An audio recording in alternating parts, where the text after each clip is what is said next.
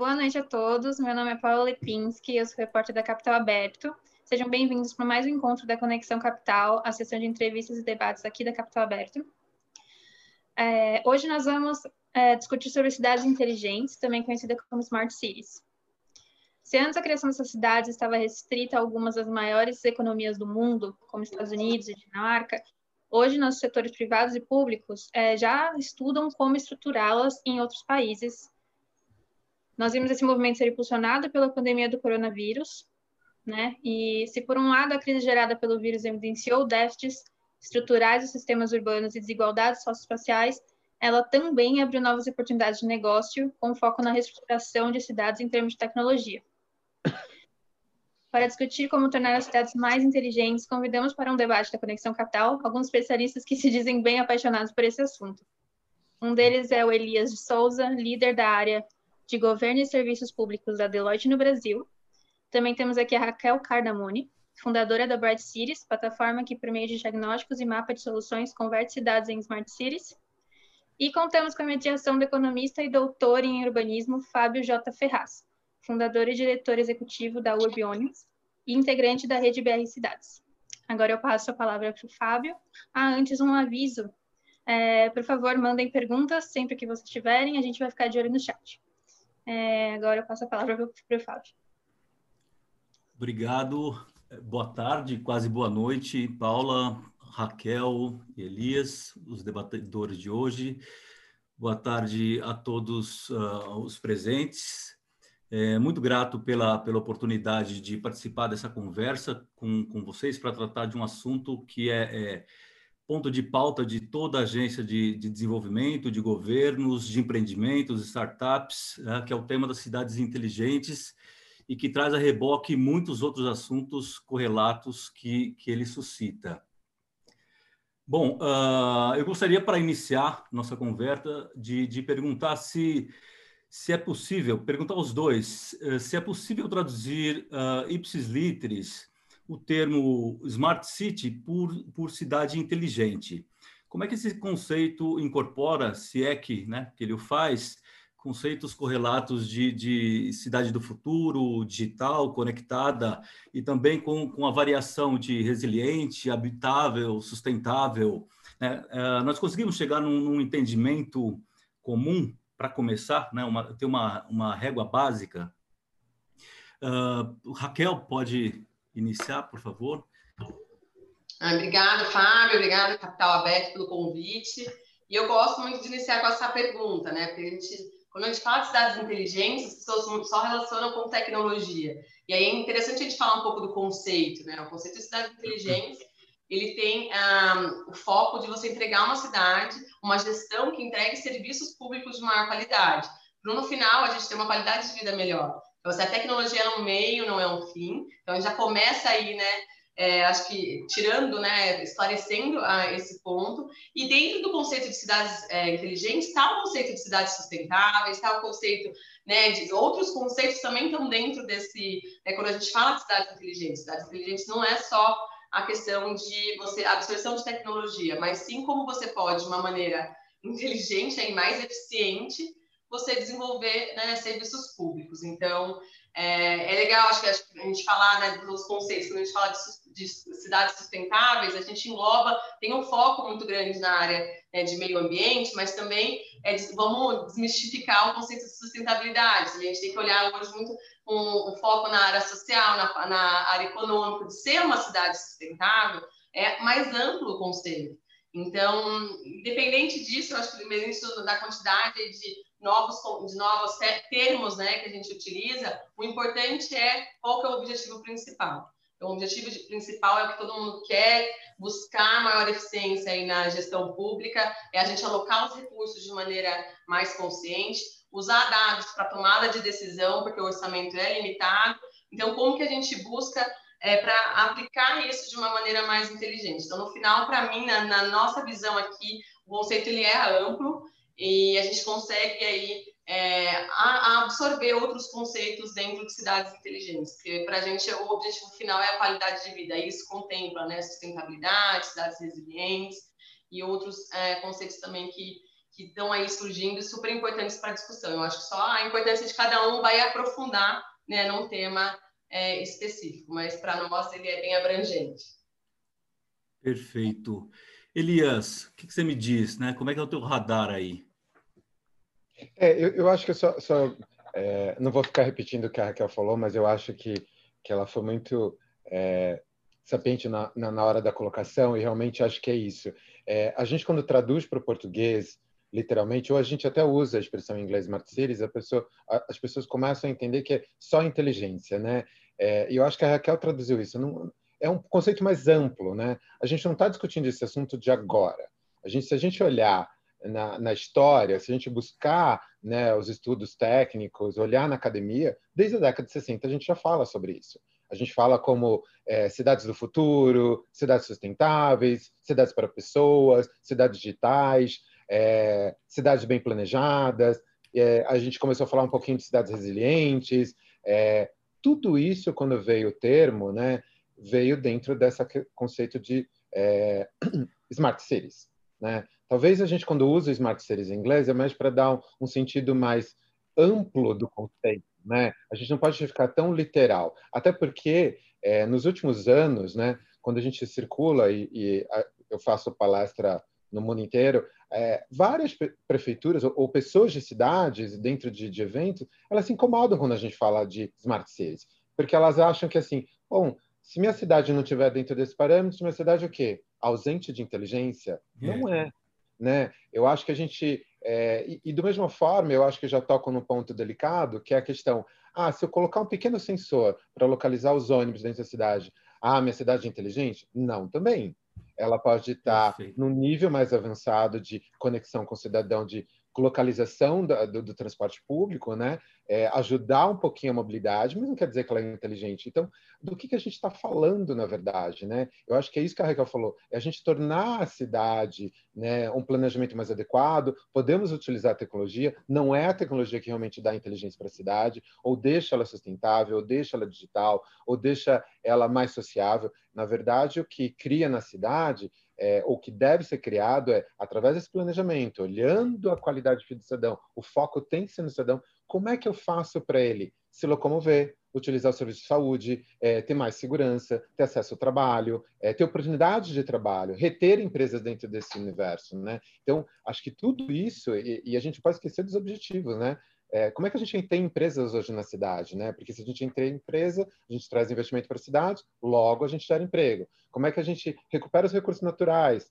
É, ou a gente mantém os recursos escassos que a gente tem? Ou como é que a gente melhora essa qualidade de vida do cidadão, que é dando acesso a ele um transporte ou mobilidade mais adequada, ele não ficar duas, três horas é, para se locomover de uma cidade, né? E como é que a gente olha, e aí eu trazendo para a realidade do Brasil, já querendo polemizar um pouquinho mais, é, a gente, quando olha o cenário lá fora, é, a gente tem que. Eu uso uma expressão que talvez não seja adequada, as pessoas não gostam, mas é a tropicalização, tá, Fábio? E a Raquel sabe disso que eu gosto, mas é, é um olhar para o Brasil. A gente pode olhar as cidades lá fora, mas a gente tem problemas Perfeito. muito próprios do Brasil, que é a questão da nossa diferença social. Então, as, as periféricas, as comunidades, como é que a gente também cria um ambiente mais adequado para toda essa população? Perfeito, perfeitas essas primeiras colocações, né? Ou seja, é, o conceito de, de, cidade inteligente me parece que já é algo como um paradigma, né? Não querendo é, é, utilizar a, a palavra literal, mas é, é como que um guarda-chuva, guarda-chuva, onde né, diversos outros conceitos e práticas acabam se, se ficando embaixo, né?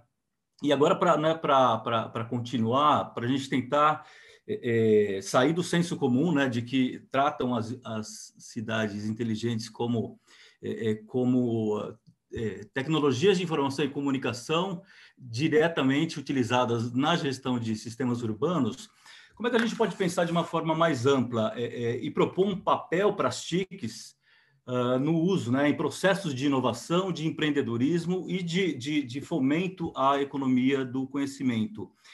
Como é que uh, vocês têm visto, têm acompanhado experiências uh, no exterior? E depois a gente uh, tenta fazer, tenta não, né? Vamos fazer o, o exercício de, de, tropicalizar, né? De trazer para nossa para nossa realidade de cidade cidade sul-americana e, e, contemporânea ao mesmo tempo. Agora, eh, por favor, continue então aqui na tela, Elias.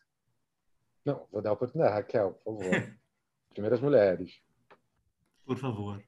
Não, legal. É, eu acredito muito que é um ecossistema, né? Quando a gente fala né, da, dessa questão de transformação digital, seja de evolução de cidade, é um ecossistema, não é só um ator, né? Ali a gente está falando do setor público, do setor privado, da academia. Então, assim, tudo isso tem que tem que é, andar junto e ter planos para que a gente possa desenvolver melhor as cidades e tragam soluções. Então, assim, quando eu falo de exemplos, assim, né, tem diversos, a gente até um pouco antes de entrar que estava comentando né, de alguns, mas acho que para um que é bem interessante, que eu acredito que tenha, dado, tenha sucesso, que eu acho que é referência também, e é um pouco diferente, para não ser falar sempre dos mesmos, né, de Barcelona, tal, Londres, é, vou falar de Boston. Boston tem um ecossistema de inovação fantástico e com isso é, desenvolve, né? Obviamente a gente tem né, um número muito grande de universidades lá, mas desenvolve muitas soluções que estão sendo exportadas, também estão trazendo aí é, inovações para a área do, do setor é, público. Então, acho que é bem esse incentivo, né? A cidade de Boston tem uma estrutura de dados é, que é referência, se preocupa com essa questão de como né, utilizar os dados para melhorar o serviço público. Então, assim, tem um andar, obviamente, a gente está falando aí de toda uma, uma estrutura que existe, mas é uma, uma referência de como ter essa preocupação com o cidadão. Então, os canais que eles têm, ah, todo o desenvolvimento que eles fazem, tem muita participação do cidadão, isso é super importante a gente falar, acho que eles comentou né, a questão das pessoas, né, o que é o centro, né, que deve ser de todo esse desenvolvimento. É, então, acredito que seja interessante a gente falar de Boston. Agora, quando a gente traz para cá, né, para o Brasil, né, acho que no mundo todo tem muitas iniciativas, cidades são referência, mas quando a gente traz para o Brasil, a gente tem iniciativas interessantes de cidades inteligentes. O que a gente precisa ainda é um incentivo ainda maior para que a gente tenha cidades né, é, que englobem o conceito de uma maneira ainda mais é, assertiva, mais, número maior de cidades, isso independente do tamanho, de novo, eu falo independente do tamanho, orçamento da cidade. Então, acredito que isso seja bem importante a gente ter mais desses exemplos aqui no Brasil.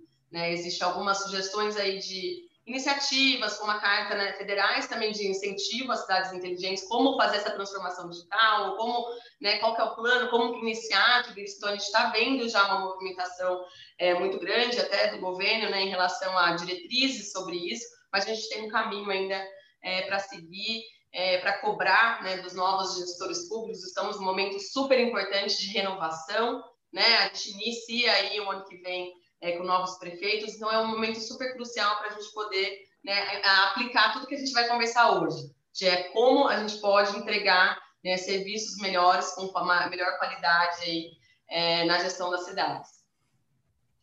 Ok, perfeito. Elias, eh, nos diga aí, eh, Elias acabou de dizer que está né, tá começando um novo projeto uh, de doutorado e que já escolheu algumas cidades para focar, né, para ter como objeto de pesquisa. Como é que você vê essa, essa ligação? Eh, cidades inteligentes, eh, ambientes de inovação, de empreendedorismo e construção de uma economia do conhecimento. Uau! É, eu, eu acho que, assim, olhando até o, o cenário que a Raquel colocou, eu acho que a gente, é, primeiro, tem que olhar esse ecossistema. Tá? E esse, esse ecossistema tem que ser local, tá? É, porque se a gente não estiver olhando o ecossistema local, eu não consigo entender quais são os problemas da cidade, né? É, a gente tem um problema aí com as chiques, que elas criam muitas soluções que elas acham que é plug and play.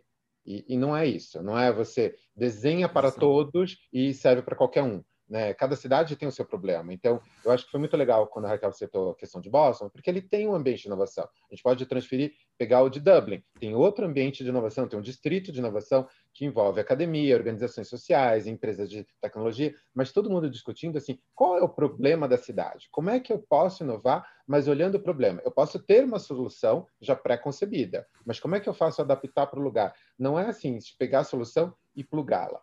É, e, ao mesmo tempo, tem um outro ator importante, que é o, é o, setor público, porque ele precisa também estar nesse ecossistema. Não dá para a gente só olhar academia, olhar chiques, olhar é, as organizações sociais, olhar até a população, mas esquecer do gestor. Porque ele, é, ele também é um sábio importante para ele dar É, qual a fundamentação? Do que, que a gente vai querer? E ele também tem que ser o cérebro para poder integrar todo mundo. Porque senão a gente fica com diversas soluções dentro de uma cidade que não fazem sentido ou elas não se conversam. Então, vou ter uma solução para segurança, outra para saúde, outra para mobilidade. Onde isso se conversa? São várias camadas de dados, vários dados da mesma pessoa distribuídos por N atores. E, e a gente também tem que ter cuidado é, com as chiques para que elas não são proprietárias desses dados. Esses dados são fornecidos para a população. Então, deveria ter um ente Sim. que cuidasse desses dados, que eles fossem mais abertos.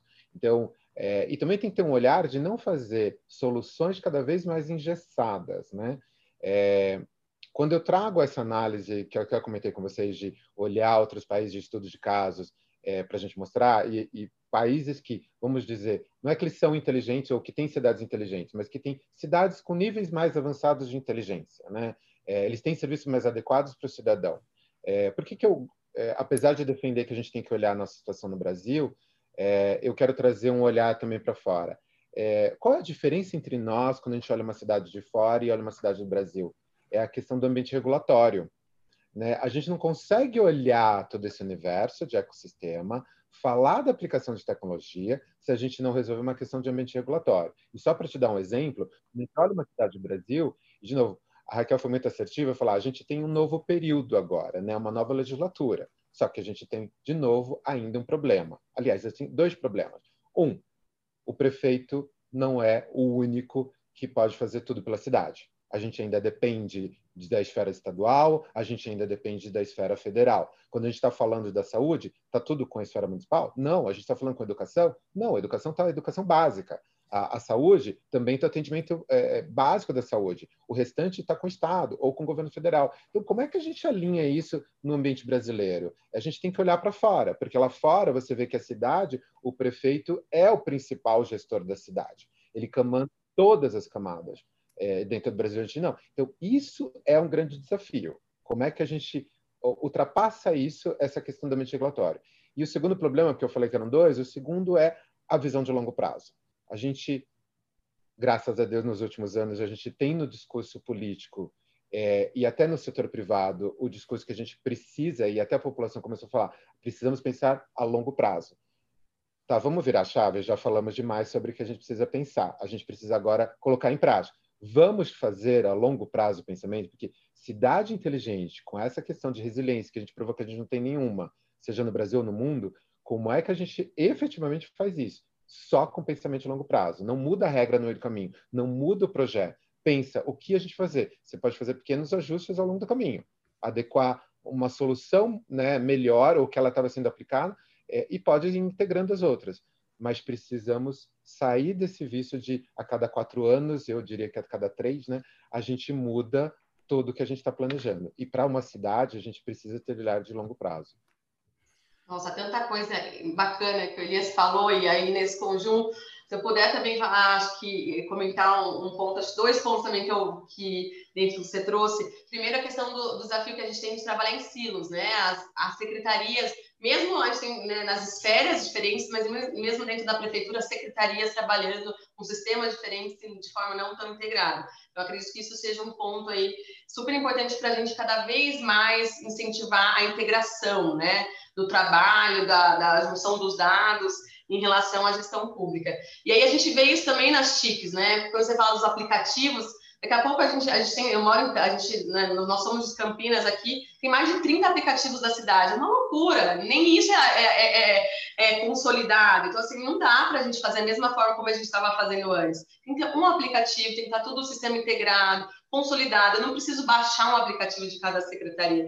Né? A gente tem que ter isso de uma forma mais consolidada, até para que tenha essa troca de, de dados seja utilizada de maneira mais otimizada. Então, achei bem interessante, porque a gente pode né, também exemplificar que a tecnologia está vindo, mas ela também tem que ser pensada de uma maneira inteligente na hora de aplicar. Né? Não adianta a gente ir criando, criando soluções, elas não, não estarem integradas, e quando você pergunta, a maioria da população não conhece nem metade dessas soluções. Né? E, e também tem um, um, ponto que eu achei bem legal que você falou da questão do protagonismo dos prefeitos. Né? Os prefeitos precisam né, ter mais protagonismo é, em relação às decisões, porque muita da, das quando a gente vai analisar uma cidade, um diagnóstico de uma cidade, aí a gente fala de um indicador que precisa ser melhorado, ele, não, mas aqui não tenho tanta é, não, não, é aqui, no, é estadual, né? A decisão não é, é, municipal, mas eles têm que influenciar, mas tem um desafio muito grande, sim, porque não está tudo na mão do prefeito, isso precisa estar tá cada vez mais, né? Para que ele possa, é, é, na, é na, são nas cidades que a gente vive, né? A gente não vive na esfera federal, a gente está aqui, eles têm um domínio, né? um conhecimento, têm um acesso ali muito importante. Então, é, eu acredito que isso também seja um ponto super relevante nessa discussão em relação a, aos prefeitos. E aí você falou da, da continuidade. Hoje eu li uma matéria que eu acho que assim, é, é muito isso, né? É, hoje a BBC News lançou uma matéria né, sobre como seria São Paulo se projetos de urbanismo tivessem saído do papel. Eles fizeram um levantamento de, de diversos, é do dia 18, na verdade, a matéria.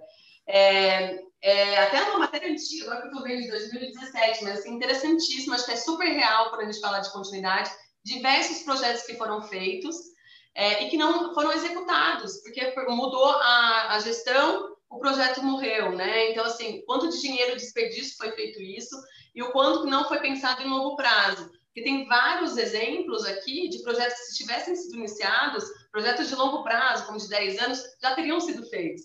E como a gente pensa ainda é muito quebrado em 4 4 anos, precisa né, de ter um investimento e planejamento estratégico de um um tempo muito maior para que a gente tenha continuidade, falta de, não tenha desperdício né, de investimento, porque é um desperdício, né, Elias? Quando a gente fala de grandes projetos, investimento, e quando a gente muda a gestão, a gente perde tudo, perde análise de dados, perde é, histórico e perde a possibilidade de estar melhorando aí a, a cidade. E é, é, investimento nosso, né? É dinheiro indo para o ralo. Não, eu, Fábio, desculpa a gente alongar, mas eu, eu acho legal tá da Raquel, mas eu, eu acho que, que é bom a gente pensar nisso. Eu acho que é, ela tocou nesse, nesse assunto da, da gestão integrada para você ver como é, é, tão estrutural esse problema, é tão é, é, profundo que a gente precisa dar uma olhada e, e, a gente só olhou no nível da prefeitura, lembrando que a cidade ainda precisa de suporte federal, precisa de suporte estadual. E para você ver como é tão complexo e a gente precisa pensar de forma integrada, é, e precisa chamar o Estado, precisa chamar o governo federal para pensar junto, e eu vou pegar só, o, o, não os diversos aplicativos que a Raquel falou, mas vou pegar só um, saúde. Quer dizer, é, você em São Paulo você tem um aplicativo de UBS para você ser atendido. Primeiro que já é um erro, porque você precisa ir com seu comprovante de renda até lá para conseguir uma senha para você voltar para casa, pegar o aplicativo e você poder poder marcar uma consulta. Quer dizer, gente, mas já deslocou a pessoa. Quer dizer, você nem olha a experiência do usuário nessa Constituição. Mas esse não é o grande problema. O problema é e todas as minhas informações deveriam estar num único sistema de saúde. Porque a pessoa pode morar em São Paulo, mas amanhã ela pode morar em Nanindeua. Depois de amanhã ela pode morar em Rio Branco. Porque o Brasil é um país só. Né? Então, a, o Sistema Único de Saúde foi criado para isso, para a pessoa ter o amplo acesso à saúde em qualquer parte do país. Hoje a gente criou certa, uma série de restrições com os aplicativos, porque a Unidade Básica de Saúde de São Paulo ela tem seu aplicativo Perfeito. que não se comunica com a, o cadastro do SUS. E aí, quer dizer, a pessoa tá, vai, sei lá, sofreu alguma coisa em Santo André, ela tem que assinar um outro aplicativo. Mas antes dela ser socorrida, ela precisa pegar o comprovante de renda dela, que ela não vai ter em Santo André, habilitar lá no BS para poder ser atendida. Mas, gente, que mundo a gente está vivendo? Não faz o sentido a gente perder, se a gente quer dar inteligência para a cidade, é, se tornar ela mais sustentável, mais acessível, você precisa pensar de uma forma integrada em todas as esferas públicas para você ter o foco, foco, no cliente, né? ter esse acesso é, de forma mais é, amplamente visto. Nossa, é, nossa, a gente já vai embora aqui, né? Mas um ponto importante que eu acho só o último aqui, Fábio, que eu vai acho lá. legal. Estamos aqui para isso, para ouvir não é só digitalizar, né, Elias? Acho que é isso, né? Não é digitalizar o processo que existe hoje. Então, assim, não faz o mínimo sentido. Se você vai fazer um aplicativo, é, a pessoa não tem que ir até lá, porque a ideia do aplicativo é você não precisar se deslocar. E, então, essa, é, é, é, rever o processo. Por isso que a gente também fala bastante que na hora de você digitalizar um processo, você precisa rever se ele está correto, se ele está fazendo sentido na hora né, do serviço público. Então, acho que é super interessante. Né? Essa aí abre uma nova discussão aí para falar da questão de transformação digital, mas a gente rever primeiro a forma como a gente atende, que é super importante, tem muita coisa ainda para corrigir em relação a isso. Perfeito. É bom que vocês né, vão jogando uns ganchos e eu já vou amarrando nas, nas próximas perguntas, né? e a gente consegue, ao final de, de, de uma hora, é, é, abarcar vários, vários assuntos e exemplos. Né? É, eu, eu queria exemplificar essa, essa questão da continuidade de gestão de projetos que o, o Elias citou, é, lembrando um, um exemplo de Nova York, uh, acho que 2007, o, o, o prefeito da época, o Bloomberg, Michael Bloomberg, lançou um plano chamado Plan, New, é, Plan NYC, Plan New York, um plano de, de desenvolvimento sustentável para a cidade pelos próximos 25 anos. Né? E o plano foi mantido e, e, e, fortalecido pelo Bill de Blasio, que veio em seguida, que uh, um, um, político né, na, é, é, democrata, substituindo um republicano. Agora, o Bill de Blasio uh, aumentou o, o, os projetos, né, porque são vários projetos ligados a, a, cidades inteligentes e sustentáveis, criou um, um escritório de inovação e tecnologia diretamente ligado ao prefeito, do lado, exatamente do lado do, do gabinete do prefeito, e, e, aí vários outros projetos, uh, todos articulados entre si, né, com um banco de dados único, né? E aí também gostaria de, de, de, de é, é, estender essa questão da, né, de como é que se pensam as políticas uh, de, de para cidades inteligentes é, ligadas, diretamente ligadas às políticas públicas de uma maneira geral e as políticas urbanas mais especificamente, né?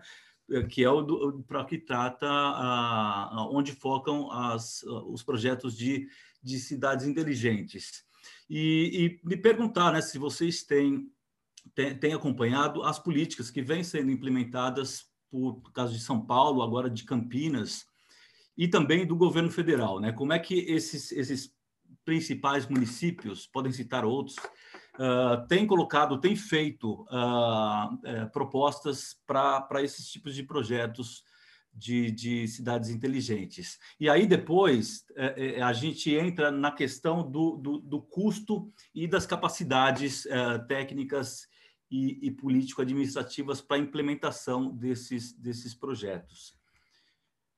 Quem pega o gancho? Boa, Raquel. Ah, bom, eu acho que São Paulo, Elias vai poder né, falar muito melhor que eu. Vou falar um pouquinho do que Antes de falar do Brasil, acho que é legal falar da questão de continuidade, que Barcelona é, tem um projeto. Todo mundo pensa em Barcelona, fala que Barcelona é, se tornou o que é por conta das Olimpíadas. E a verdade é que foi bem antes das Olimpíadas. As Olimpíadas foi parte, do, foi parte da estratégia de longo prazo para Barcelona se tornar essa cidade incrível é, que ela se tornou. Isso se deu porque quatro prefeitos, então teve uma continuidade de continuar o plano estratégico que foi feito lá atrás. Então, eles é, conseguiram manter né, a, todo o plano que foi desenhado. Então, assim, Barcelona não só olhar essa parte de tecnologia, que eu acho que é legal como case, mas olhar como que foi feita a questão de planejamento lá atrás, mas olhar com mais profundidade. Tem vários ah, na internet, a gente tem várias palestras também desses prefeitos. Eu tive a oportunidade de participar de uma, assim, que foi excelente, ele falou isso, a questão da continuidade é, é, é, essencial, não tem jeito. A gente não conseguiu em quatro anos, né? Não foi só as Olimpíadas. As Olimpíadas teve um planejamento muito grande. As Olimpíadas veio para fechar com uma estratégia grande da gente fazer a chave né, da mudança e desenvolvimento da cidade. Então, continuidade é realmente é muito importante. Ou seja, tem uma chave né, de, de ligação direta do plano diretor com um plano de, de desenvolvimento sustentável e com um plano para cidades uh, conectadas e, e, e inteligentes. Né? Inteligentes. Né? Sim, sem dúvida. E aí você falou de um plano que é, é, até antes do plano de cidade inteligente, que agora tem um plano de cidade Sim. inteligente, né? O PCTI, é esse plano. É, bom, tem, agora além do plano diretor, a gente também tem algumas cidades, como você citou, Campinas tem o plano de cidade inteligente, né? O plano diretor de cidade inteligente. É, e tem, mas um, anteriormente isso, o plano diretor é essencial, né? Então, assim, como você. E é, ele sim pode trazer essa, essa visão de longo prazo. Agora, ele tem que ser bem executado, né? Esse que é o, o, o principal ponto também. Eu, eu e ele já conversamos bastante sobre isso, que é, primeiro tem que ser bem desenvolvido esse plano, né? Pensado Sim. de uma maneira é, muito bem estruturada, identificando as reais necessidades da cidade. A gente vê muito plano diretor copy-paste aí, é, de cidade para outra cidade. A gente já falou que as cidades são diferentes aqui, que é importante entender né, naquela cidade qual, quais são as principais é, necessidades, mas o plano te dá um direcionamento muito importante e faz com que na, na próxima gestão né, a, a, gestão tenha que acompanhar isso também, né, tem que entregar isso. Então, uma das maneiras é fazendo é, a gente né, fazendo esse plano diretor aí que aconteça e seja implementado é, de uma maneira assertiva. O que tem sido feito também aí como uma, uma inovação aí que, que teve uh, recentemente foi fazer com que o plano de cidade inteligente, por exemplo, virasse lei, né? Isso foi uma das cidades, Juazeiro do Norte fez isso junto com a SPIN recentemente, foi bem interessante também. É, que daí também fez com que na nova, né, no caso de Juazeiro do Norte, que teve a renovação agora de prefeito, é um novo prefeito, ele vai ter, né, ser aí, ter que continuar com as iniciativas que foram feitas e foram desenhadas na gestão anterior. Então, também é uma ferramenta aí é, que possa incentivar essa continuidade. E tem a população, né, gente? A gente tem que cada vez mais entender sobre esses planos, acompanhar e cobrar que haja essa continuidade. Acho que também cada vez mais né, a força das pessoas, a força né, que a gente tem ganhado aí em redes sociais, poder influenciar melhor isso, também tem que ser bem utilizada para que a gente possa é, co cobre né, uma efetividade aí dos planos. Mas acho que execução é um dos mais importantes, além né, desse planejamento muito bem é, escrito e desenhado. Perfeito, é, Elias. Eu, eu, na verdade, eu acho que é, você colocou vários assuntos, né, Fábio? Eu e a Raquel, a gente tem que dar uma rebolada aqui, mas é, eu acho que, de uma maneira geral, eu acho que é, a Raquel está super certa. A gente tem que olhar o plano diretor e ele ser bem executado. Mas o que acontece nos últimos 50 anos? A gente teve N planos diretores, várias discussões. É, de verdade, e me perdoem se ninguém concordar, mas nenhum deles foram efetivamente cumpridos. Né? Vê, vê, em qualquer cidade do Brasil você olha, é nitidamente isso não é executado. Né? E a gente vê várias preocupações, olhando a realidade brasileira, é, que são esquecidas. Né? Ou às vezes são esquecidas no plano diretor ou são esquecidas ao longo do caminho. Quer dizer, por que, que a gente tem grandes deslocamentos nas grandes cidades brasileiras? Porque as pessoas tentam fazer aquele desenho bonito de colocar as empresas, só que por questão de arranjo ou atração das empresas, eles vão insistindo no mesmo local. Quer dizer, do que eu estou falando? Se a gente pegar, é, estamos em São Paulo, né, pegar o exemplo, é, por que, que a gente continua insistindo na Berrine? A gente continua fazendo prolongamento de Berrine. Bom, desde que já vou fazer 50 anos, desde pequeno eu sei que a Berrine não cabe mais ninguém. Mas você continua colocando mais empresa lá. E além disso, você colocou pessoas. Mas assim, a Berrine não aumentou de tamanho. Ela se prolongou, ela não alargou. É, como é que você cria mobilidade nisso daí? Aí você esqueceu de um assunto principal. Cadê a calçada? É, eu, eu, não sei, eu sempre tenho a sensação de as pessoas saem do metrô e ela pula para dentro do escritório. Né? Ela sai da porta do metrô e pula para lá. Ou então ela sai do carro e cai dentro de casa. Ou ela não caminha até o metrô, não caminha até o ônibus, ela, ela faz um teletransporte. É uma brincadeira, mas não sei se alguém parou para pensar. A gente não tem calçada. Quer dizer, a gente discute em alguns planos diretoriais o fechamento de várias ruas é, para circulação de pedestre. Eu acho muito legal. Só que como é que as pessoas chegam até lá?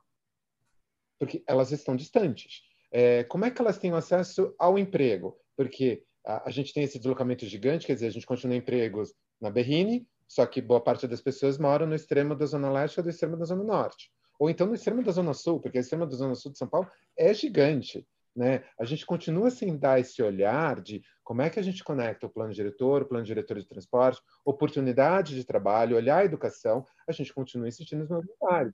Então, olhar como é que a população está crescendo, o que, que tem na cidade, o que faz sentido. Né? Aí a gente colocou a camada de é, mobilidade ativa, e a gente tem as bicicletas, a gente tem os patinetes. De novo, é, é uma coisa muito legal na cidade, e a gente deveria usar isso. Só que ela não é preparada para todo o sistema. É, não é que a gente tem que colocar ciclovia, tem que colocar. Mas como é que a gente organiza dentro desse espaço que mal eu consigo ter é, calçada para as pessoas andarem? A gente esquece que as pessoas, na mobilidade ativa, andar a pé faz sentido. Então, é, esse problema que a Raquel colocou também, de novo, é nevrálgico, porque a gente esquece, né, a gente faz a concepção, discute, em partes o plano ele realmente é legal, mas em parte ele é utópico, porque ele mostra a realidade da cidade. As pessoas esquecem de alguns problemas que são nevrálgicos. E, de novo, eles esquecem que a gente tem uma sociedade que vive a marginalidade.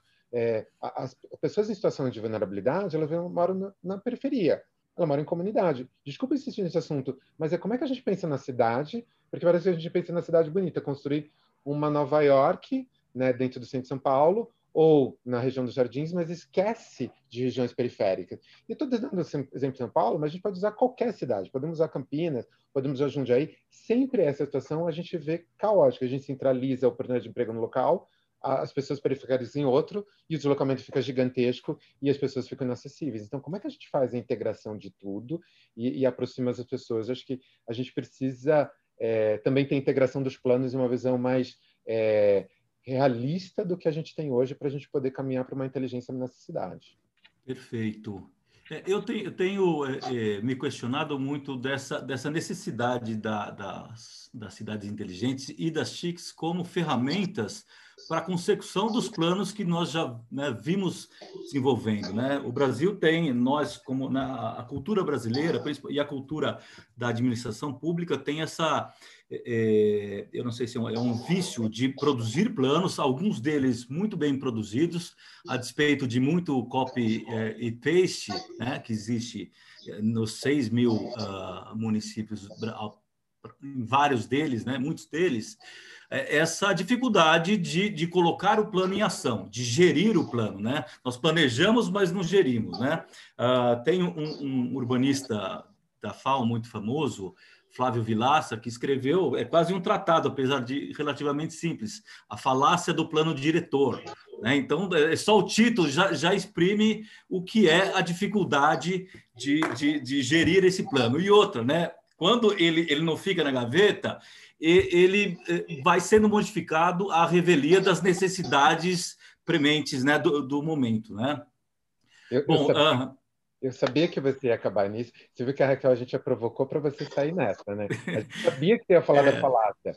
É, só para responder a sua pergunta, é que, na verdade, a gente está rindo num ponto. A gente senta para conversar, a gente ouve a população, mas a gente não mostra a realidade. A gente tinha que dar um passo antes é, bom, sou de consultoria, a gente vai acabar falando essa expressão. A gente precisa fazer um, um diagnóstico real da situação de cada cidade. Claro. Né? A gente pode usar tecnologia? Claro. Hoje, antes da gente, ao invés da gente sair na rua fazendo pesquisa, é, para onde você vai? De onde você veio? Ah, o, o, que tem de casa? O que tem de prédio? O que tem de prédio comercial? A gente não precisa mais disso hoje. A gente precisava no passado. Então, eu posso usar a tecnologia para fazer todo esse levantamento para entender onde estão as pessoas, onde estão as empresas, onde está a educação, onde está a saúde. Porque aí a gente pode mostrar e sentar para discutir e falar: aqui falta educação, aqui Sim. falta lazer, aqui falta coisa para a população. É, é. Tudo está concentrado aqui. E aí, com esse. Quer dizer, você pode ter uma discussão num outro nível. É, o que a gente tem feito na Cidade Inteligente com os da TIC é não faz o diagnóstico, desenha um plano e a gente tem que implementar a solução. É, já bota a solução. É. E a solução não serve para a cidade. Então, é, a gente gasta o dinheiro público que Raquel já mencionou. É insano. É.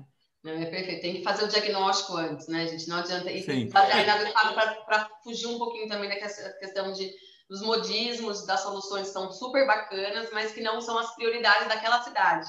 É o ideal que todas as cidades tivessem todas as soluções, mas não dá. Né? Orçamento limitado. Então, como é, como decidir isso de uma forma assertiva, de novo usando dado, né? Dado para direcionar a tomada de decisão. O que é a realidade? Você pode trazer a realidade ali e dar as opções de qual é o melhor caminho. Você pode direcionar a população. Ela pode te ajudar na decisão, mas você tem a, né, a obrigação de direcionar e de mostrar qual que é a realidade daquela cidade, né?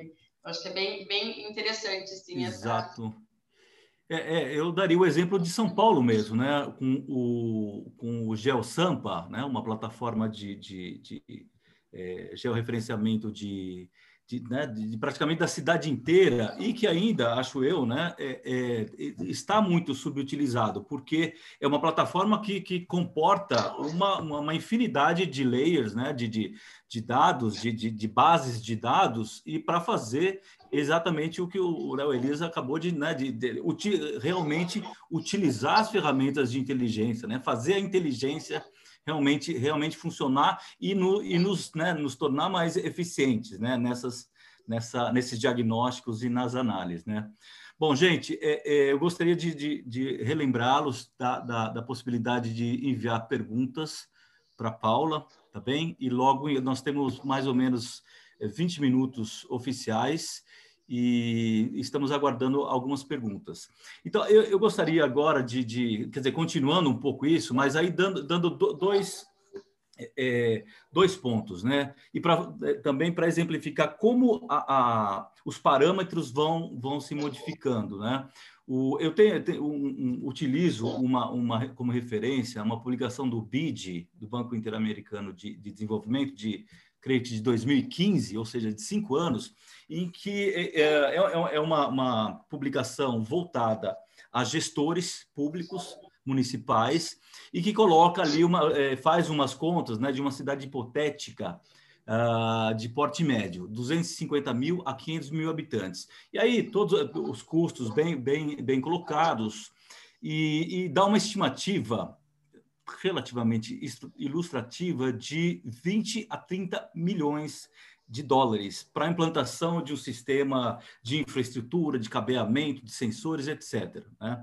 E a gente, né, desde o início, né, é, seria irreal para para grande, é, é, imensa maioria das, das cidades brasileiras.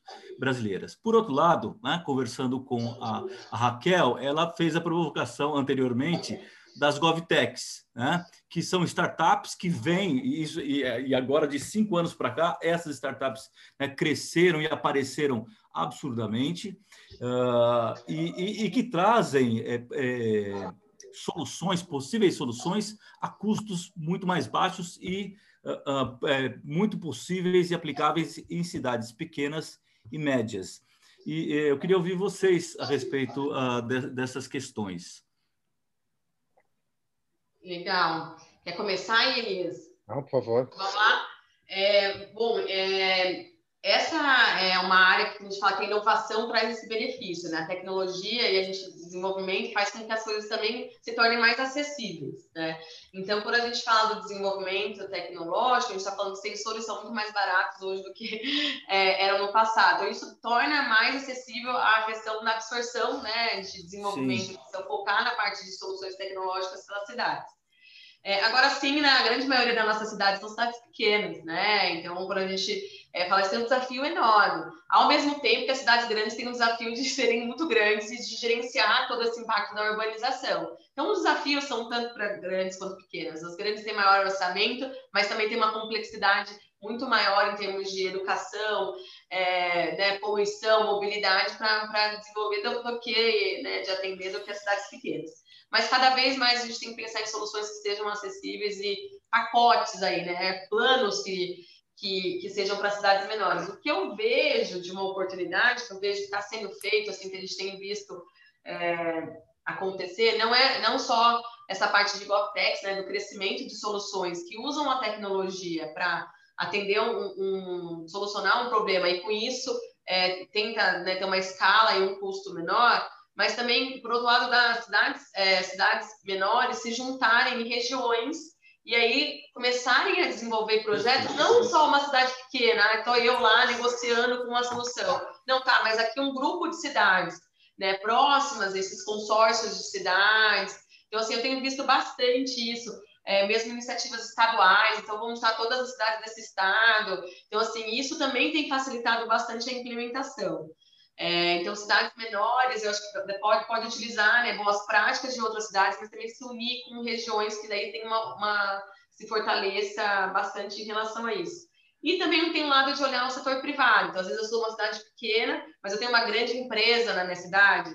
E o que, que aquela grande empresa pode contribuir? Então, desenvolver um diagnóstico por meio daquela empresa, né, é, como retribuição, é, organizações também, a gente tem recebido bastante solicitação de organizações de empresários que querem que a cidade que eles vivem seja melhorada. Então, eles também se unem para poder incentivar. Então, às vezes, você é uma cidade pequena, mas você tem recursos maravilhosos de pessoas, né, ou de empresas, ou de universidades que podem ajudar né, a fazer essa transformação é, na sua cidade. Então, assim, é, é, é desafiador, mas há caminhos. Assim, na, na, na, minha, na, nossa visão aqui, eu sei que a gente também é um pouco otimista aqui na Bright Cities, porque a gente também está buscando aí a, a, melhoria, mas existe caminhos, né? Hoje você tem, uma, tem ferramentas, está bem mais acessível é, e há espaço aí para melhoria. É, eu acho que só resumindo o que a Raquel colocou, eu acho que ela, ela colocou aquele conceito que a gente fala de parceria, né? É, esqueçam quando a gente fala parceria público-privado, né? É, vamos, vamos colocar uma parceria colaborativa. Qual é o modelo jurídico? Isso depois resolve. É, mas realmente a gente ter uma parceria entre público e público, que é o que ela está colocando, a questão das cidades, é, a parceria com o privado, então o, pedra, o privado se unir para poder fazer o funding desse tipo de projeto, e não precisa ser uma empresa é, só da cidade, pode ser várias empresas daquele cluster né, que se juntaram, pode ser organizações sociais, pode ser é, Sebrae, Senai, pode juntar outras esferas de governo que acreditam no desenvolvimento econômico daquela região e podem também ajudar. Na verdade, a gente precisa, e até o cidadão, se ele também acredita, ele pode contribuir. Na verdade, a gente precisa aí de uma união de esforços, né? É, acho que tem uma coisa que a gente não discutiu aqui, mas é a abertura dos dados, porque eu acho que com os dados mais abertos e disponíveis, né, você pode ver isso em várias cidades do mundo que estão trabalhando com a questão dos dados abertos, você cria um ambiente mais inovador, né? O, o, o dado mais amplo que você pode, tipo, onde estão os ônibus, é o que, que eles fazem, quer dizer, o privado pode trazer solução, é lógico, de novo. E aí só para olhar, acho que para casar com a pergunta que foi feita pelo Luciano Gurgel, é, quando você desenha é, a questão da cidade inteligente, você tem que pensar, alguém tem que começar. Ela pode ser por iniciativa do privado, porque ele está mais preparado, ele tem o um funding, mas ele também pode pensar é, do lado público. Mas alguém tem que tomar a dianteira e alguém que tem que ser o gestor.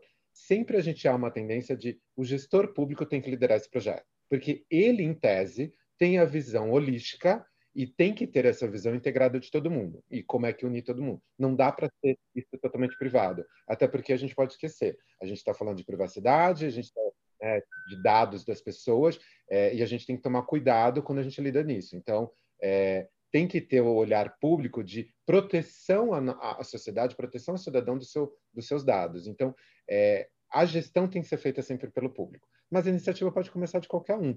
É, o que a gente erra é como é que a gente detecta o que precisa ser feito. Né? É, as cidades não têm esse preparo. A gente falou de novo do diagnóstico, mas, por exemplo, acho que citaria é, o trabalho que a Raquel faz, e é muito legal, que é olhar o que a cidade precisa fazer. Não é o sonho dela utópico, mas é como ela olha a cidade e fala: olha, eu preciso focar nesse questão, é, neste item, é esse olhar. Então, quer dizer, com esse olhar, e a gente não está falando do olhar da Raquel de plano, plano diretor, mas um olhar da, do que a cidade é carente. E, e, você foca naquilo. E aí você pode juntar todo mundo é, com esse trabalho. Olha, se esse é o problema, como é que a gente resolve? Quer dizer, a gente não fica tirando para todo é lado, a gente tem um olhar mais estratégico. Então, não passa a ser só um planejamento de longo prazo, mas também um planejamento de longo prazo, integrado e estratégico. E a priorização, né, Inês? Você falou muito da priorização. E aí, depois que você tem um diagnóstico, né, que você tem um plano, tem a parte da execução, que também é um ponto que a gente sempre fala, né, que eu acho que Deloitte também faz bem de aí fala, não, agora como que a gente vai implementar? Que daí a execução. Né? A gente trabalha muito na Vertex com um diagnóstico e como a gente consegue mastigar isso para entregar de uma maneira muito fácil para já empurrar para a execução, mas a gente precisa também desses executores que venham né, dessa vontade política para que isso se torne realidade e estimule outras cidades. Então, o que a gente quer mais do que a gente ouvir sobre o tema de cidades inteligentes, a gente vê iniciativas e ações fazendo que acontecer, né? Então, a gente fala muito disso, vem uma onda, né, de muitas é, discussões sobre cidades inteligentes. Agora a gente quer ver a onda das execuções, né? A gente quer ver muita parceria público-privada, muita cidade mostrando resultado aí de melhora de eficiência em cima de toda essa transformação aí que a gente está recomendando. É, e eu já, já vou pegar o gancho, Raquel, é, porque o Antônio ele faz a questão de, de é, falar do cidadão, né? Antônio, você está super certo. É, desde o começo da, da nossa né, discussão aqui, a gente fala do foco cidadão e a gente tem que ouvir. E o Fábio, ele falou de um projeto muito legal do Bloomberg. É, não, né, tem críticas ao projeto do Bloomberg, mas tem muita coisa legal. Lá atrás, que, que é o projeto que o Fábio fala, é, lá de 2007, esse planejamento tinha um desafio gigantesco. Né? A gente pegando o exemplo de Nova York. Ele queria na ilha de Manhattan colocar mais um milhão de pessoas. Gente, como é que você. A, a ilha é limitada, é um pedaço de terra. Você está ali. Como é que eu coloco um milhão de pessoas? Quer dizer, passa por esse diagnóstico que a Raquel está falando? Passa. Passa para você fazer é, essa parceria colaborativa entre academia, setor público, setor privado, organizações sociais, passa. É, passa a gente usar algumas tecnologias para poder fazer treinamento, colocar indicadores para focar, passa, mas passa também para a gente ouvir a população. A secretária de planejamento da época, que eu conheço, e agora eu falei o nome, ela, na época, ela ficou dois anos na rua conversando com as pessoas, fazendo audiência pública, não é no chat, ela ali fazendo audiência, ouvindo a população, ela caminhando nas ruas para tentar entender na ilha qual era o problema. E aí já queria conectar com o Green City que, que a, é, a Dantas pediu, é que eu passou o e-mail, mas enfim, é, tem mais uma pessoa que falou do Green City. Tem esse olhar também, porque foi ouvindo a população que ela descobriu que a gente não precisa de concreto. A gente precisa colocar espaços públicos, comunitários, que você coloca num pedaço, num bairro, e você vê que tudo se muda ao redor. Tem uma história ali num bairro é, mais distante, é, uptown, em Nova York, que é muito engraçado, que ele é totalmente depredado. Ele não tinha nada. Vários galpões abandonados eram um lixão a céu aberto. Daí você fala, nossa, Nova York? É, Nova York. É, o que, que ela fez? Simplesmente colocou um verdinho lá.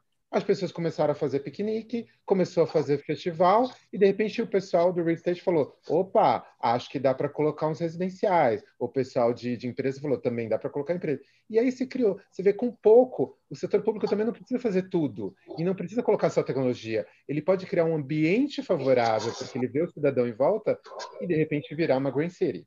Ela não precisa ser a cidade inteira green, mas ela pode ser uma parte dela. Pode ser esse olhar mais green. Mas, de novo, a gente volta no conceito que eu e a Raquel falamos.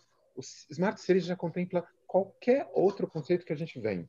É, esse é o sentido. A gente não tem que só focar em inteligência. Tem que olhar para a resiliência, sustentabilidade, é, qualquer coisa que a gente for colocar hoje em dia.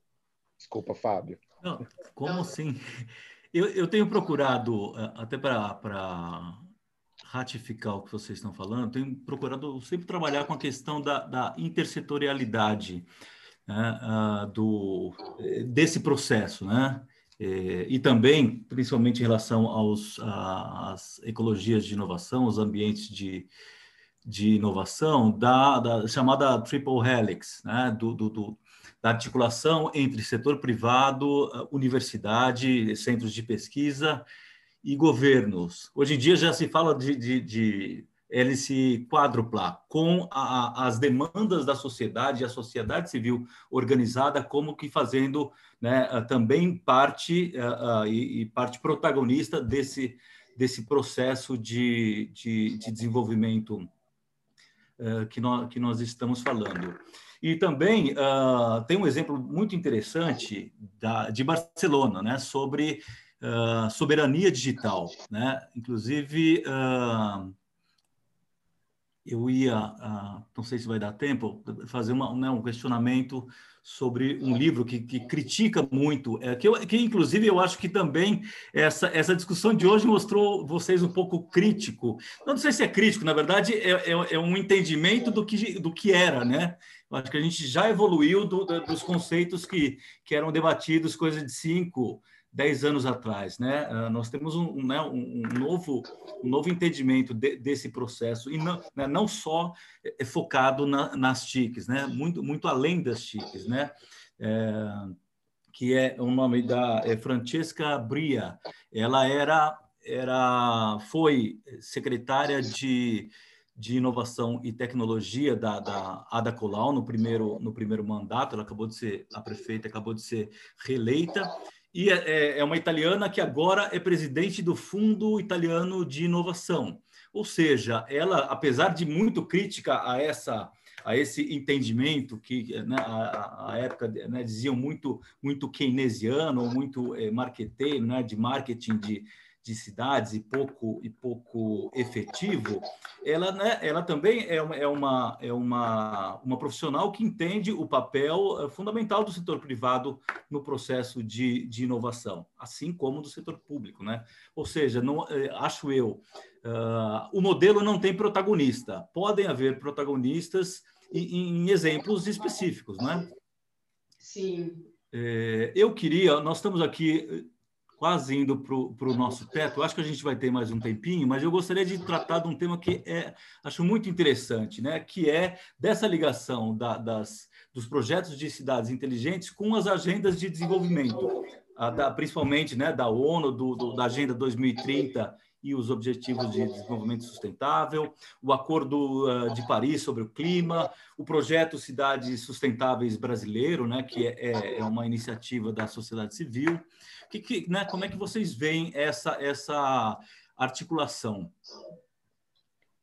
Muito legal, assim, se eu puder começar, eu gosto bastante também desse assunto, porque é muito, também está sendo muito atual, está sendo né, cada vez mais, acho que pós-pandemia, a gente ainda está né, durante a pandemia, mas acho que isso ficou ainda mais claro. É, existe então a agenda né, 2030 aí da ONU, que foi definida aí os 17 né, Objetivos de Desenvolvimento Sustentáveis, isso não estava tão conectado com a gestão pública em termos de quais as atividades para levar isso. Então, havia muito discurso, né? Bacana, é super legal eu, eu, eu, eu dizer que eu estou atrás desses objetivos da ONU, mas o que você está fazendo para efetivamente atingir? Então, esses 17 têm um, tem um direcionamento global muito importante. Todo mundo caminhando para que a gente tenha cidades mais sustentáveis, que a gente tenha a redução da pobreza, né? E com isso tem, né? Os, são 17 objetivos, 100 e, quase 170 aí metas. E o que a gente tem que fazer é transformar essas metas em indicadores mensuráveis para que a gente possa entender qual que é a situação da cidade hoje e para como eu quero caminhar para atingir, o que, que eu vou fazer para atingir esses objetivos. Então, hoje eu já vejo muito mais a questão dos planejamentos né, de cidades, já se falar e já já já está correlacionando esses objetivos, o que é muito importante, para que a gente tenha todo mundo trabalhando né, em conjunto. E a gente já tem ferramentas. Então, a gente também na, na, na, plataforma já linka todos os indicadores que a gente vai avaliar daquela cidade, estão linkados àquele objetivo. Se tem uma área que eu estou avaliando que não está linkada com esse objetivo, a gente tem que questionar se faz sentido a gente né, continuar. E a força tem que ser sempre né, a gente levando é, para um objetivo comum é, em relação ao nosso ao desenvolvimento das cidades. Mas a gente tem que mensurar isso, né? Para a gente saber como a gente está. Então, a gente falou muito de diagnóstico, que é importante, e também de monitoramento. Como a gente monitora para saber se as atividades estão sendo feitas, ou se a decisão, seja no plano diretor, seja né, na parceria pública, elas vão levar a gente para aquele objetivo. Então, a gente tem que monitorar, tem que saber como que está, acompanhar né, a, o desenvolvimento aí é, das cidades. E hoje a gente tem essas ferramentas também são super importantes da gente fazer cada vez mais ter influência e engajamento aí é, das pessoas né, e ficar de olho. Tem o Cidades Sustentáveis, é um super programa que também tem esse papel né, de como faz para acompanhar esses resultados e essa implementação dessas ações da gestão pública linkada. Então, tem tudo a ver aí, então, super, uma super correlação importante e fundamental para o desenvolvimento das cidades, como a gente olha para esses pactos globais. Elias. É, eu, eu acho que eu só, eu só vou incluir porque a gente está no final, mas eu só, só adicionaria na Raquel é, é, o que a Raquel falou foi verdade. A gente realmente é, fazer um levantamento, um monitoramento disso, eu só incluiria que esse monitoramento também tem que ser transparente. O levantamento é, tem que mostrar à população se ela vai opinar, se ela vai ter o direito de ouvir, ver e acompanhar, precisa sempre todo a gente ser transparente. Quer dizer, o que, que a gente está projetando, como é que isso se encaixa, e população, olha, a gente está caminhando, a gente está no, no, no, caminho certo. Ou não, a gente precisa fazer alguns ajustes. Agora, o único conselho que eu faria é, não vamos tentar fazer é, da plataforma de 2030, desse plano, simplesmente uma tabela de ações que eu tento fazer um encaixe para mostrar é, um relatório de é, sustentabilidade adequada da minha cidade. Não, efetivamente, que ações que estou fazendo, né? O que ações eu vou fazer? Se eu não estou fazendo, ok, você não está fazendo, mas quais são as ações que você para você realmente atingir aquilo? É, se tem população passando fome, é, o que você está fazendo disso? Não achar que quando você dá é, o sopão uma vez por semana, você está erradicando a fome. Não é isso que os indicadores têm. Eu estou dando esse exemplo muito simples, é, porque daí a gente atrela a cidade e a gente acha que está atingindo indicador. Não é isso. A gente tem que falar, se a gente não está fazendo nada para erradicar a fome na cidade, qual é a ação que a gente vai fazer e colocar um indicador adequado e mostrar à população estamos diminuindo a fome na cidade. Esse é um pequeno exemplo, mas é, a gente precisa ser mais efetivo e mais assertivo no que a gente faz e menos é, fazer um brand shape para mostrar para a população. Acho que a gente tem que ser de cada vez mais transparente e realmente ter uma atuação mais de perto com a população e mostrar, olha, é, estamos juntos nessa discussão. Temos que fazer de uma forma cada vez mais democrática. Que é isso que a Francesca fala bastante, né? É, o Morzov também defende essa questão. Eu acho que é a questão da gente criar um espaço mais democrático, além de transparente. Perfeito. É, Paula, nós estamos no teto, é isso? Sim, é, não chegaram novas perguntas, chegaram só alguns comentários, então eu queria aproveitar para fazer uma pergunta minha. É, diante do impacto econômico do coronavírus, eu queria saber quais são os caminhos para os gestores viabilizarem os investimentos nessa área para tornar as cidades mais inteligentes hoje. Gestores públicos. Vou pedir para Elias come, é, começar essa para me recuperar aqui. Não, peraí. Você pode repetir a pergunta, Paulo, que é para mim que cortou perdão. É, diante do impacto econômico do coronavírus, então a gente tem esse menos dinheiro para investir, é, quais os caminhos para os gestores públicos viabilizarem investimentos nessa área para tornar as cidades mais inteligentes? É, eu, eu, eu colocaria uma, uma, uma, pergunta muito próxima dessa, que aliás seria a última pergunta, né? Como é que ficariam as cidades inteligentes, a, a, o, o discurso e as práticas, né, pelos gestores públicos e pelas pelas é, comunidades após essa, essa pandemia de Covid, né? Como é que os projetos nos ajudarão a nos precaver né, de novas situações como essa, né? Como é que vamos entregar cidades mais habitáveis e sustentáveis? Se é que e mais pode. resilientes. Exatamente. É, é. Eu acho que assim a, a gente precisa é, durante todo o discurso, Paula, vou começar pelo da Paula, a gente está falando que a gente precisa mudar é, o mindset, né? Precisa mudar esse jeito da gente pensar. A gente ainda, apesar de a gente ver evoluindo e, e eu e a Raquel a gente criticar algumas ações, elas ainda continuam acontecendo, né? A gente tem que ser é, muito sincero que elas continuam sendo repetidas. A gente coloca soluções tecnológicas caras nas cidades. É, que não faz o menor sentido, a gente não faz um diagnóstico adequado, a gente não planeja de longo prazo, e essa é a situação. É, vamos aceitar, essa é a situação. É, mas o que a gente pode fazer? A gente não tem dinheiro, várias empresas estão fechando, a população está doente. É, como é que a gente se junta nisso e repensa a estrutura da cidade? De novo, não é pensar como é que eu faço para São Paulo e vou aplicar é, em Campinas, ou eu olho Campinas e vou aplicar é, em Ribeirão Preto, né? ou vou olhar a, as cidades do Vale do Ribeira. É, não é isso. É cada cidade precisa juntar com a sua população, com o empresariado, e a gente repensar essa forma de gestão. Quer dizer, o que a gente pode fazer com orçamento? Tem, tem é, questões orçamentárias ali muito delicadas, porque elas são focadas em, né, dentro do budget. É, mas como é que a gente pode se reinventar? Qual é o nosso foco? A gente precisa hoje as cidades também passarem por uma nova vocação. Tem cidades que perderam vocação. A gente olha para Franca, não é mais loja, a cidade de sapato. Mas ela não conseguiu se reinventar, ela não tem outro olhar. Tem outras cidades que estão com o veio focado é, em produção automotiva. Mas se morrer o automotivo ali, ela não sabe o que ela vai fazer da vida. É, então, as cidades precisam começar a se reinventar. Como a gente tem cidade no interior de São Paulo que está com 10 mil habitantes há 40 anos, porque todo mundo que nasce, chegou numa certa idade, vai embora é, porque não tem oportunidade de emprego. Então, como é que a gente começa a pensar a cidade de uma maneira diferente, principalmente agora, Paula, que a gente está num pensamento até melhor de podemos trabalhar em qualquer lugar. Eu não preciso trabalhar próximo ao emprego.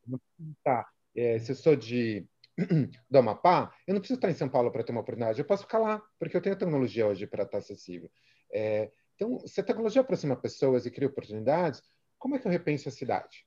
Será que eu não posso atrair mais pessoas para morar, criar um comércio diferenciado? Será que eu não posso criar uma produção local? A, a gente olhar mais para o nosso umbigo, ser, é, de novo com respeito, né?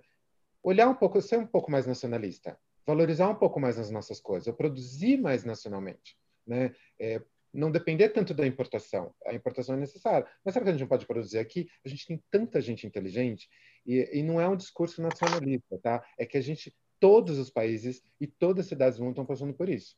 E aí, passando um pouquinho para do Fábio, eu acho que é, a gente tem um desafio bem grande, tá, Fábio?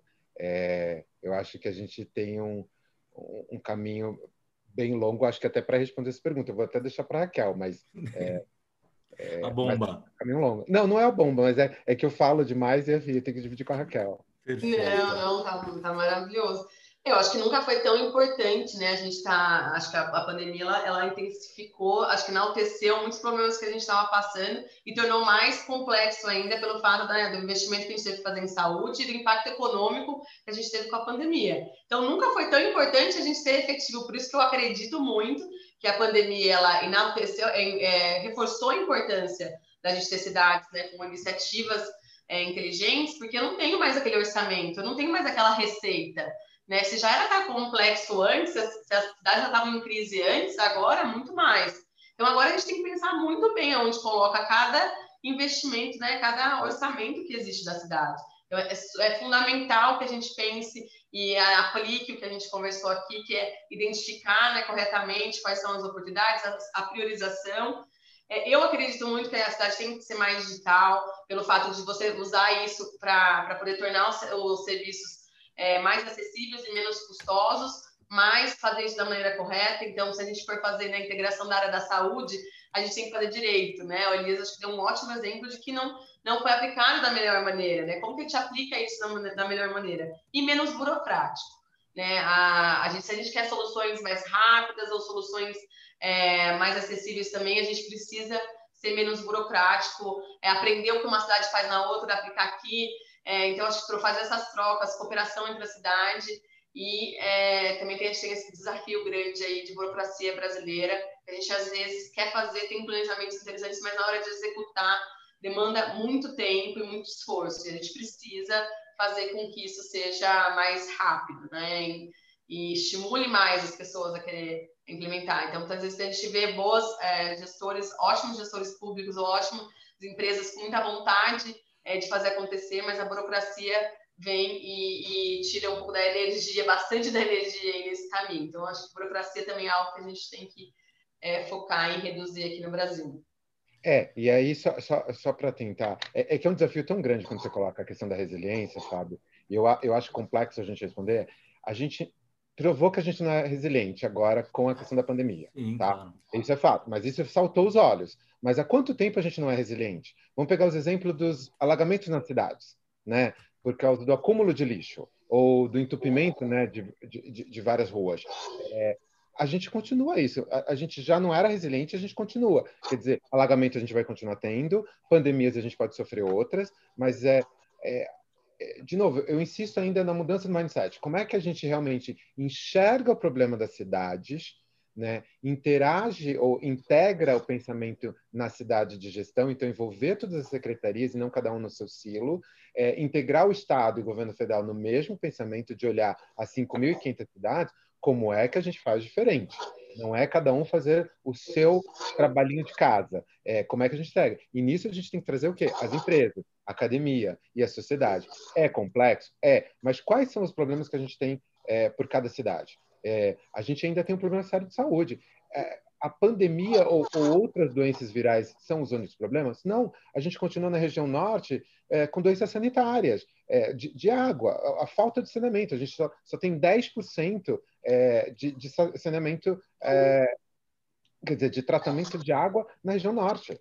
Olha que absurdo. Quer dizer, quantas doenças são derivadas da gente não ter coleta e tratamento adequado na região norte?